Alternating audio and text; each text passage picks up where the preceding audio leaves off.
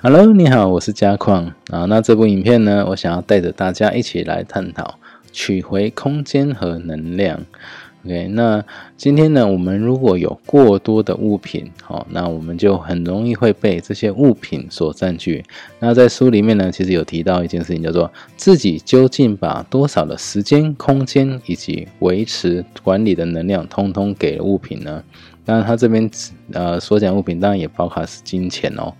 那断舍离其实就是要收回这些能量。那首先呢，我们就必须要先诊断出物品从您身上到底到底夺取了多少能量。接着，那必须要透过压缩这些物品啊，就是把这些物品啊稍微做一个减少啦，哈，把做一个汰换的动作，才能够自我改善。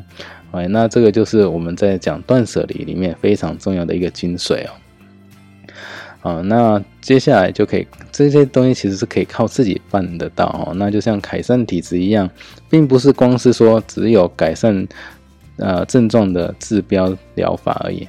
OK，利用住处这个距离哈，跟自己最近的一个环境，从根本去做一个改变，这样一来干劲也会跟着增加哦。所以呢，我们要透过减少这些物品啊的部分，然后来取回我们自己本身该有的能量哦，不要一直都释放出去，都给这些物品。那其实我们的能量也会做一个很大的耗损哦。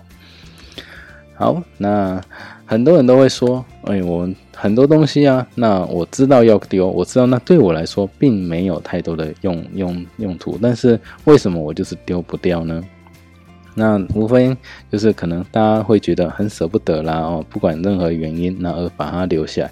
可是呢，实际上你就应该要换一个角度来看，站在试着站在物品的角度去思考这件事情。那我们东西丢不掉，无非是被感情束缚住了。那实际上，如果你能够做一个换位思考的一个方式，就你可以试着想想看，今天如果你是一个上班族，那你在公司的时候，啊，你是被主管或者老板晾在旁边，哦，你完全没有受到重用，那你就是被晾在旁边，想到时候再叫你出来，呃，用一下，然后又被丢回到旁边去。你觉得这种感觉你会喜欢吗？啊，我们去上班呐，或是那在做任何事情的时候，无非也是希望说我的价值可以被展现出来，可以不管对公司有帮助，或是对自己有帮助，我能够价值能够被展现出来，才会让我感觉是很开心的嘛。那物品相对也是这个原这个原因哈。你可以试着想想看，物品会希望你这样对它吗？它完全没有展现出它的价值，因为它这样子就是被人使用嘛。那你只是把它晾在旁边，甚至或者是把它变成展示柜，放在展示柜里面去看，根本没有把它价值展现出来的时候，物品会希望你这样对它吗？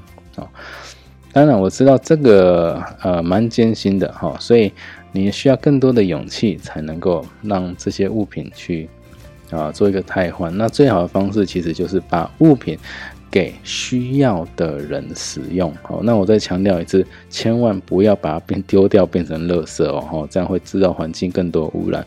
最好的方式是找到需要它的有缘人，啊，这样才是对物品最大的一个尊重。OK，好，那我们今天的影片就先到这里，那我们下个影片再见喽，拜拜。如果您觉得这部影片还不错，可以在底下谈谈您的看法，也记得订阅跟开启小铃铛，之后再为您带来更多精彩的断舍离影片。拜拜，别忘了要订阅哦。